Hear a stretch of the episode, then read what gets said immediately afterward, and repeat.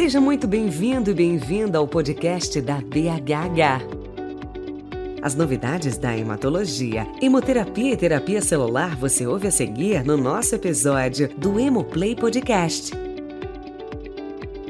Olá, ouvintes do Hemoplay, tudo bom? Para quem lembra de mim, eu sou a Carla, eu sou médica hemoterapeuta da Fundação Pra Sangue e também sou embaixadora do programa Sangue Jovem da BHH.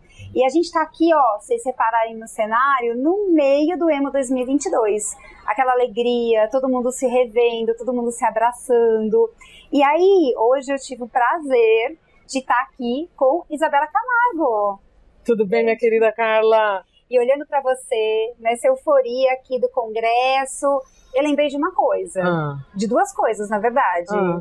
Porque, assim, para quem não conhece, que eu acho muito difícil, não ter ouvido a Isabela Camargo falar um pouquinho sobre burnout, o que Uh! é isso, eu lembrei um pouquinho da minha residência médica, e aí eu voltei naquele período em que a gente entrava no hospital às 6 e 15 da manhã, 6 e meia, atendia os pacientes, almoçava um salgadinho, uma coxinha, e depois atendia mais pacientes, aí tava de plantão, e aí virava o plantão, e, e às vezes a gente vinha pro emo, sabe? E aí a gente dormia na palestra, porque imagina, né, né, nessa situação. E aí depois, né, entra na carreira, a gente começa a assumir um monte de coisa. E sabe o que, que eu lembro? Eu lembro com tanto amor dessa época que eu não uso nenhuma roupa que eu usava naquela época. Então hoje eu tinha no armário um vestido lindinho, que foi o que eu usei no meu primeiro emo e que eu dormi um monte de palestra. Porque eu não dormia. E aí eu queria, Isabela, falar um pouquinho sobre qualidade de vida. Vamos falar? Carla, meu pai amado, vamos lá. Quando você escolheu a medicina, é, você já tinha uma ideia de que você viveria períodos de estresse mais crônico? Sim. Por que, que eu estou te fazendo essa pergunta? Porque quando a gente escolhe a nossa profissão, às vezes a gente escolhe a profissão já, é, é, aliás, só considerando os êxitos, né? No caso, quem faz cirurgia, cirurgia, no caso, quem cuida de, de hemácias, enfim. E a gente às vezes esquece a jornada para chegar naquele êxito. Tá? Quando eu estou falando de êxito, eu estou falando do nosso dia a dia. Então, a jornada das nossas profissões, independentemente de qual seja, ela tem momentos de estresse positivo, ou o estresse agudo, ou estresse adaptativo, como você quiser chamar, ou de estresse crônico, o estresse que adoece, o estresse negativo. E eu só depois de ter vivido a minha experiência com burnout é que eu fui estudar, não só o que estava acontecendo comigo, mas por que, que o estresse, gerado inclusive pela falta de sono, é tão nocivo, faz tão mal à saúde. Então, assim, de maneira simples, quem dorme mal, vive mal. Ah, mas aí eu tomo energético, café, eu vou dormir numa palestra. Então, é muito importante que você saiba que quem dorme menos de seis horas por noite tem quatro vezes mais chances de morte. E sabe o que acontece, Carla? Quantos anos você tinha nesse período que você falou de residência? Eu comecei com os meus 24, Ah, novinha. Pronto. Quando a gente tem 20 e poucos anos, nada acontece, tá, Não, gente? nada. Nem gripe, Nada, nem né? nem Então a gente dorme mal, come mal, vive mal. E o corpo, como tá no auge da produção hormonal, não reage É de forma tão, tão chocante. O que acontece é que conforme o tempo vai passando, nossas responsabilidades aumentam, mas o tempo continua o mesmo. Sim, E aí o que, que a gente faz? A gente dorme com o que sobra. sim. Aí, Carla, sabe o que acontece? Qual a diferença entre viver e sobreviver? Há uma grande diferença. Sim, sim. Então, quem está nos ouvindo, eu espero que você esteja entendendo que se você está dormindo com o que sobra, você está sobrevivendo.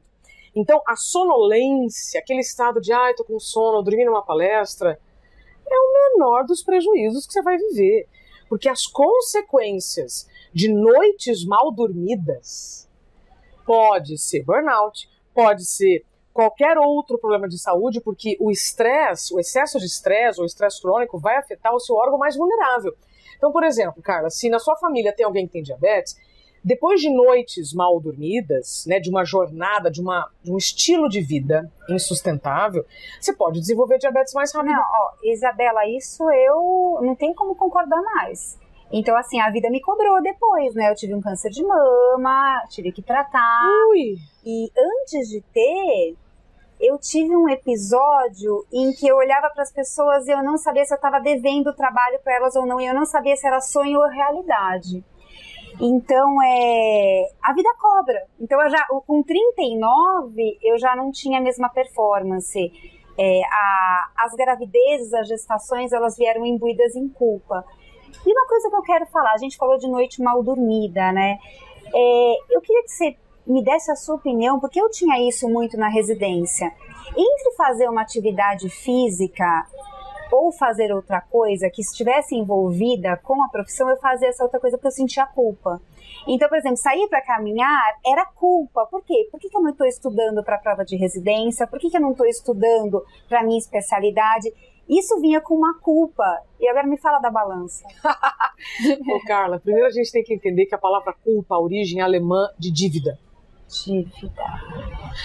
Então, por exemplo, eu estou aqui gravando Emoplay. Emoplay? Emoplay. Emoplay, isso. Estou aqui no Emoplay. E neste momento a minha filha está com uma ajudante. Eu tenho duas escolhas estar aqui presente, te ouvindo, aproveitando essa oportunidade para compartilhar informações que podem prevenir vários problemas de saúde, ou eu posso estar aqui sentindo culpa. Ah, mas eu tinha que estar com a minha bebê. Por dia nós tomamos cerca de 35 mil decisões. 35 mil? Eu achei que eram 35. Da hora só. que a gente abre o olho. 35 mil. A hora que a gente fecha o olho. Boa noite, bom dia. É, tudo isso que você está fazendo são escolhas. Vamos Mexe ver. a mão, pergunta isso. Tudo isso é escolha. Lá, tá? E aí nós vamos é, investindo nossa energia em todas essas escolhas. Então, quanto mais simples você for no seu estilo de vida, quanto mais. Quando eu falo simples, é quanto mais descomplicado você for na vida, descomplicada, mais energia você preserva para que nas grandes decisões, naquelas escolhas que você tem que parar para pensar, você não está se sentindo esgotado. Então vamos lá. Estou, vamos no mundo real. Estou fazendo residência, estou dormindo menos do que eu gostaria. Como posso viver bem? Fazendo boas escolhas. Como é que a gente faz boas escolhas? Se conhecendo bem. E aí eu promovo um, um, um, movimento, Carla, que é da produtividade sustentável, né? Como você vai alcançar seus objetivos sem perdas pelo caminho. E o pilar disso é a atualização de identidade. Então é reconhecer que hoje, vou, vou, dar o meu exemplo, tá? A Isabela de 41 anos não pode fazer o que a Isabela de 25 fazia. Ai, a Isabela de 25 era tão legal. Uma coisa é você olhar para o passado com gratidão e, e, orgulho, e a outra é com nostalgia, melancolia, porque isso não vai mudar Sim. o seu presente. Pelo contrário, só vai te fazer gastar mais energia. Então, no fundo, o que eu estou falando aqui é sobre manutenção da sua energia. Então vamos lá. Acordei, abri o olho. Até eu fechar o olho para dormir, 35 mil decisões. Eu preciso ter coerência nessas decisões. Sim. Eu preciso atualizar minha identidade, porque hoje a Isabela é mãe. Assuntos que hoje me interessam, antes me interessavam. E vice-versa. Ah, Assuntos que antes me interessavam, hoje eu preciso abrir mão. Isso vale para relacionamentos, para redes sociais, para grupos de WhatsApp. É uma priorização da Bom, atenção? Exatamente. Ah. Exatamente. Você precisa ter uma 15. Antes, eu já não lembro mais precisa qual foi. ter 15 grupos de WhatsApp? Não. Porque a gente tem 45 que a gente. Aí tem o arquivar, né? O silenciar. É. Aí eu é... tenho uma técnica que é de faxina. Sabe faxina? faxina. A gente precisa fazer faxina no nosso armário, né? O armário da cozinha para jogar os produtos Sim. vencidos. No armário, roupas que não servem mais. Faxina emocional. A única maneira de você preservar sua energia para que você tenha tempo para você, para as coisas que vão realmente te deixar com saúde, sono, higiene pessoal, alimentação, atividade física, atividade. tempo é, né, com a família e de lazer. Atividade física, sono, lazer. Que são os faxineiros da mente. Sim. Os que a gente expulsa na residência. A gente acha que é o rouba-tempo. Pois é. E você já ouviu aquela frase, ah, dormir é perda de tempo? Nossa, na residência, o que é isso? Dormir é perda de tempo, você tinha que estar estudando. Aliás, desde o colégio é isso, né? Deixa eu te contar um negócio. É, já é isso. Tá dormindo pra quê? Tá estudando, vamos É. estudar. É, essas falas, elas são muito danosas. Elas são ultra tóxicas. Porque se o sujeito, se a sujeita que está ouvindo uma frase dessa não tiver consciência né, de como o corpo tá, do que, do que precisa para viver bem, ela vai nesse embalo. Então, vamos lá. Vamos colocar cada coisa no seu lugar. Não tem problema nenhum você com 20 e poucos anos, 30 e poucos anos, 40 e poucos anos, viver exceções. Hoje eu estou em um dia aqui gravando em que eu acabei de dar uma palestra de uma hora e meia e tenho outro compromisso. Então, minha agenda está puxada. Amanhã ela está puxada. Sexta, sábado, domingo, ela vai estar mais aliviada. O problema é que quando nós vamos avançando na idade, a gente deixa para descansar nas férias. E é nossa responsabilidade equilibrar essa balança, como você falou. Então, primeiro, assim, estou sentindo culpa, mas eu preciso sentir culpa? Não, não estou em dívida com ninguém. Eu estou em dívida com quem? Comigo, com o meu tempo de sono. E esta fatura é pior do que a do cartão de crédito quando a gente não paga. Os juros são exorbitantes. Então, a negligência que você tem com a sua saúde hoje virá avassaladora depois, com irritação, com pavio curto e as manifestações da saúde. Então, os problemas de saúde decorrentes da falta de autocuidado não são punições, são consequências das suas escolhas. Então, vamos, vamos dar um guia aqui prático de sobrevivência para os nossos residentes. Sim, existe a prova de especialidade, porque eu, eu lembro que o meu pior momento foi a residência de clínica médica, foi o estresse do Mais pronto-socorro, puxado. mais puxado. Tá. E tinha a prova da especialidade, então a necessidade de entrar ou de estudar premato. E aí a gente só vai estudar com qualidade se a gente tiver sono, alimentação, atividade física, Higiene higiene e, e lazer. tempo para a família barra lazer. O que eu vejo, e eu vejo, tá, gente, é que. Então vamos voltar para o início da nossa conversa. Se eu sei que o período da residência é hardcore, é punk, é puxado, o que, que eu preciso fazer? Eu preciso eliminar comportamentos tóxicos. Para muitas pessoas, o lazer vai ser chegar no bar da esquina, fumar um cigarro, beber uma cerveja. Ai, não, tô fazendo isso pra parecer. Você eu pode até mereço. estar se distraindo. Sim, Eu dei 48 de plantão, eu mereço. Mereço. Eu mereço. mereço fumar um cigarro, mereço tomar uma cerveja, mereço comprar um negocinho, né? Mereço comer uma comida mais calórica. Então, estes comportamentos. Vamos lá. Não estou dizendo que isso é proibido, eu estou dizendo que se isso vira regra, é um problema. Você ter um dia ou outro puxado é exceção, não é regra. Tudo que vira regra, que no fundo é exceção, vai te adoecer. Então, ah, fez um plantão puxado na semana. O que, que eu faço? Eu paro no bar, tomo uma cerveja, ou eu vou para casa, tomo um banho, passo um creme no corpo? É uma escolha. Você entendeu? Então, Descanso. tudo vai ser uma decisão de escolhas. E aí só tem que levar em consideração que, conforme o tempo vai passando, suas responsabilidades aumentam, nossos hormônios vão diminuindo. E se você não se inclui mais na própria agenda com sono, higiene pessoal, alimentação, atividade física e tempo para lazer para a família, você vai adoecer ou vai ter problemas nos relacionamentos. Eu vivi isso na pele, Carla, e eu entrevistei mais de 5 mil pessoas. Eu direto sou chamada para falar justamente com os residentes, porque existe uma ilusão de que nada vai nos acontecer.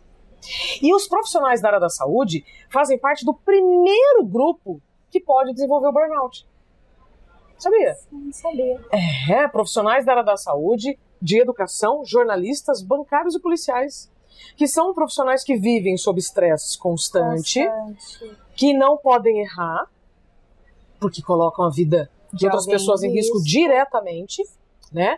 E este ambiente, então, então vamos lá. Se eu sei que meu ambiente é de estresse, eu já tô sabendo. Quem escolhe ser médico já sabe que vai viver picos de estresse. Então, o que, que eu posso fazer? É a minha parte? Tentar eliminar as outras situações de estresse. Fez sentido? Total sentido. E agora eu queria que você falasse um pouquinho sobre sintomas de burnout. Porque assim, é, é muito difícil o reconhecimento. Eu vi isso Eu vivi isso, tenho amigos que viveram, tive meu marido que viveu com um reconhecimento super Tardio. difícil, super tardio, e eu tenho certeza que muitos que podem ouvir esse Hemoplay podem estar sentindo e achando que isso é normal. Ah, Isso é um cansaço, isso é alguma coisa psicológica que vai passar, porque tudo que a gente está sentindo que não é, É bobagem. coisa, é bobagem. É. É. bobagem. Primeiro, Carla, excelente pergunta. A gente tem que saber a diferença de cansaço e exaustão. Quando você está cansada, cansado, você descansa e retoma o seu estado anterior. Quando você está exausta, você descansa e continua cansada. O que, que isso significa? Quando você está cansado, você precisa descansar. Quando você está exausto, você precisa mudar o seu estilo de vida. Porque senão você vai tirar férias, vai voltar irritado. Você vai descansar no fim de semana e vai começar a segunda-feira, nossa, que saco. Então, primeiro a diferença entre cansaço e exaustão. Cansaço, é, burnout não é um fim de semana exaustivo, não são seis meses de entrega de trabalho, TCC, tá- não. O burnout, ele é estresse crônico cumulativo, tá? Ó, no meu caso, foram dois anos, acumulando vários problemas de saúde. Até que acontece um dano existencial. Carla, esta informação causa tremores nos lugares, porque é uma informação que ainda não está na literatura, mas como eu vivi e entrevistei 5 mil pessoas, eu não tenho medo e dúvida de falar isso. Até porque o desembargador Sebastião Oliveira, lá de Minas Gerais, ele fala sobre isso numa Bíblia do Direito, sobre dano existencial. Então é assim, você por muitos anos, você está ultrapassando seus limites. Você está dormindo pouco, você está pulando um monte de refeição, você já abriu mão da atividade física, lazer para quê? Bom, aí você pode começar enxaqueca constante, tremedeira nos olhos, bruxismo, manchas na pele, queda de cabelo, falta de ar, taquicardia, problemas no estômago, problema no intestino, problema na circulação, problemas hormonais. Então, são reações, são manifestações, são mensagens, na verdade, do seu corpo para dizer: Corpo gritando. nesse ritmo olha, não dá. Alguma coisa tá errada. Tem um né? livro que eu não vou lembrar agora Olha pra mim, né? Olha pra mim, socorro. E a gente não olha, a gente toma analgésico atrás de analgésico. Então, vou chegar lá. E é porque a gente normaliza o anormal. Tem um livro, eu não vou lembrar o nome, mas que é Normose, a patologia do normal. São três autores franceses, se eu não me engano, e eles falam: a gente, tudo é normal. Ah, enxaqueca é normal, taquicardia é normal, taca, a pupila é, é embaçada é normal, enjoo é normal. Não é. O seu problema de estômago não é pelo excesso de café. O seu problema no intestino não é pelo glúten lactose. É algum estilo de vida que você está vivendo que está, depois de muito estresse crônico, se manifestando. Quando vem o dano existencial? Quando, atenção, breaking news. vamos lá. Depois que você fez o melhor que você pôde, já tá na vitamina, anfetamina, energético. Já tá em tudo. Ô, Carla, eu fui no endocrinologista depois de dois anos, com tudo desregulado. Eu falei, doutor, eu preciso trabalhar, meu horário é esse, eu não consigo dormir, que é o caso muito dos médicos, né? Eu tenho que dormir durante o dia, fracionado, aí não tem recuperação venosa. O que, que eu faço, Isabela? Tem um remedinho aqui, Ah, sim. um remedinho que eu não vou falar o nome, que tá todo mundo tomando, é uma maravilha. ótimo você vai ter pra foco, dormir. vai ter. Não, esse era pra Era pra acordar. acordar. Isso era pra acordar. Na época do meu burnout, eu tomava remédio pra dormir e pra Pra acordar. acordar. Pode tomar, que não vai te dar nada, vai ser uma coisa maravilhosa. De fato. Você fica assim, a pílula da, Dormir. da alegria. O que, que aconteceu? Foi como colocar pneus novos num carro sem motor. Então, de novo, quando você está exausto, quando você está em burnout, você precisa mudar o seu estilo de vida. Isso não significa tomar anfetamina ou um ou recorrer a anestésicos. É, Quem bebe bebe mais, quem fuma fuma mais, é, compras, mimos, etc. Tudo para compensar cansaço. E quando acontece um dano existencial, que é aquela gota que transborda o copo. O copo tá enchendo, não tá? Ó, Tá, o copo tá tá enchendo. tá. Aí cai uma gota, o copo transborda. Ai, mas foi tão simples. Por que, que você ficou mal depois Surtou disso? dessa forma. Esse é o dano existencial. Que sabe o que é na prática? Quando você vive uma situação com alguém par seu ou acima, em que a sua alma diz: agora deu, agora não tem mais. É, é como se, é, é, é, assim, em outras palavras, é como você ouvir assim uma coisa muito absurda depois de estar se dedicando, trabalhando e fazendo. Sim. E aí te falam assim: "Ah, Carla, mas você também não faz nada, né?" Sim. Oi. Então, ou seja, essa pessoa, ela não sabe da sua rotina, ela não tá te observando e que você já, já manifestou agressividade, já manifestou irritação, já tá doente. Então, o dano existencial é uma situação em que você vive com alguém par ou acima seu, em que causa essa ruptura. É como o GPS perdeu o sinal. Pode perguntar pro seu marido. Se não teve uma situação que assim, foi ó, marido, tenta lembrar, depois você me conta. Lógico. Tenta lembrar antes do apagão, né, antes do, do, do, do episódio, episódio, que gerou o, o, o diagnóstico do burnout. O que, que, aconteceu? Você lembra de alguma discussão, alguma coisa que você viveu, ouviu que Tipo, não é possível que isso está acontecendo. É aí que vai dar o burnout. Então, quais são os sintomas do burnout? Todos aqueles que o seu corpo está é, enviando para dizer que nesse ritmo que tá não dá. Podem ser vários. Então, o, o, que eu vou, o que eu vou sugerir? Se você estiver sentindo alguma dor crônica, se isso já está durando muito tempo, se você sabe que está dormindo mal, tá esperando o quê para procurar ajuda? Lembrando, assim, nós queremos ser médicos, nós Exato. queremos ser especialistas Isso, então. e queremos dar para o nosso paciente o melhor da medicina. E isso passa por ter o melhor do autocuidado. Perfeito. Porque assim, na verdade, se você. É, é que todo mundo reclama, é o pneumologista que fuma, é o endócrino que come besteira, mas e o médico que está se dedicando a falar para o paciente que ele tem que ter um estilo de vida legal, que está queimando a vela nas duas pontas, porque é o que a gente faz. Então, assim, ninguém vai fazer isso pra gente. A gente espera que alguém chegue e fale assim: Nossa, Isabela, eu tô vendo que você tá cansada, vamos fazer assim. Vamos diminuir seu ritmo, vamos colocar. Ninguém vai fazer isso. É você é que gente. tem que buscar o equilíbrio que foi perdido em alguma parte do caminho. Ou por questões financeiras ou por questões é, emocionais, de querer provar alguma coisa para alguém, aí você vai lá e diz muito sim. Né? Então, e cada sim que você diz é um não para você, né? Na prática Fala significa sim o seguinte: não para você na mesma hora. É. Negligência. O tanto que o burnout, Carla, eu chamo que é ausência de si mesmo. A definição clássica, que é o esgotamento físico e mental, decorrente do ambiente de trabalho, que o estresse não foi gerenciado com sucesso, legal. Na prática, é ausência de si mesmo. Sim, porque você viveu tanto pro externo que você não sabe nem o caminho de volta para você. Pronto.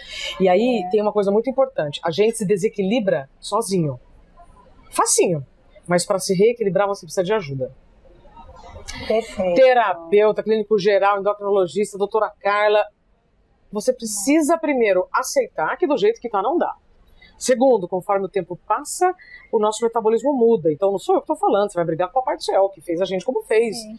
Então, é, é, é, essa, é essa coerência, sabe, Carla? E aí, eu tenho uma brincadeira que eu gostaria de fazer para dar uma encerrada aqui na nossa conversa. Pode. Se você tem alguma caneca da Mulher Maravilha em casa, eu não tenho uma caneca, mas eu ganhei das minhas colaboradoras um chaveirinho da Mulher Maravilha. Seu marido tem alguma camiseta do Super-Homem? Tem. Tem. Você que está nos assistindo, coleciona algum desses bonequinhos, então vou falar uma coisa com muito carinho. Joga fora? Olha, tá passando inclusive aqui o rapaz com a lata de lixo. Joga fora. Doa para alguém que você não gosta. Vai Mas não, né? A gente quer o bem de todos, então assim. Joga fora. Joga fora. O Carla, essas imagens alimentam a ilusão de que nunca nada vai nos acontecer. E não, isso é um recorte. Eu uma coisa tão brilhante na minha vida. Ah. Como isso é verdade. E Total. você salva todo mundo. E, e não se cuida? Em de você. Sim. Acho que a, a mensagem que eu gostaria de deixar aqui final, Carla, é o seguinte: autocuidado é aquilo que só você pode fazer por você. Não adianta vestir as melhores roupas, é, fazer a unha, usar joias, bolsas e estar no melhor hospital trabalhando se você não se inclui na própria agenda. Não terceirize a sua saúde. seja se você trabalha no ambiente privado ou público, não interessa. A gente tende, e eu fiz isso, tá? Então eu só posso guiar por um caminho que eu percorri. A gente tende a terceirizar a nossa saúde, a nossa felicidade, né? A gente terceiriza, com certeza, ou a gente posterga para aposentadoria, que é a miragem. Quando eu aposentar, eu vou fazer isso, quando eu aposentar, eu vou fazer isso. Eu você falou uma coisa que eu vou guardar para sempre da Mulher Maravilha. Eu já vou incinerar o meu chaveirinho e a camiseta eu vou doar. E eu tenho uma analogia que eu sempre gosto e é a minha terapeuta que deu, que a nossa vida é que nem um Todd. Você tem a parte de baixo, que é o Todd, que é você, são os seus desejos, é o autocuidado, é o que te dá prazer, e você tem o leite que é o que você faz de atividade de trabalho, de maternidade, externas. externas. E que nunca o leite puro nem o Todd puro vão ser legais. É a mistura dos dois. E que muitas vezes você tem que se repriorizar mexendo o Todd para ele ficar legal. Então eu acho que a mensagem para quem é residente agora, finalizando essa conversa maravilhosa adorei. com a Isabela, adorei você. Bora tomar um Todd, gente, agora! É que vocês residentes ou médicos, vocês têm que se colocar na lista de prioridades. Sejam os primeiros pacientes de vocês, aqueles que vocês atenderiam primeiro. Então, o cuidado que você está se propondo a fazer por outro, tenha por você. Comece por você, porque ninguém vai te colocar lá, né? É você que tem que se colocar. Você que precisa se incluir na agenda, e para se incluir na agenda, você vai ter que excluir. Para fazer faxina em casa, a gente usa balde e vassoura. Na nossa vida, a gente pode usar papel e caneta e colocar de fato o que está demais na sua vida. Dá para eliminar? Vamos lá. Ah, não, ainda não posso. Será? Quem que você quer priorizar? É uma decisão. Obrigada, Carla. Eu que agradeço, Isabela. Um grande beijo para vocês. É um prazer ter você ainda mais perto da BHH com acesso a muita informação sobre as especialidades e diversos temas pertinentes na voz de quem entende.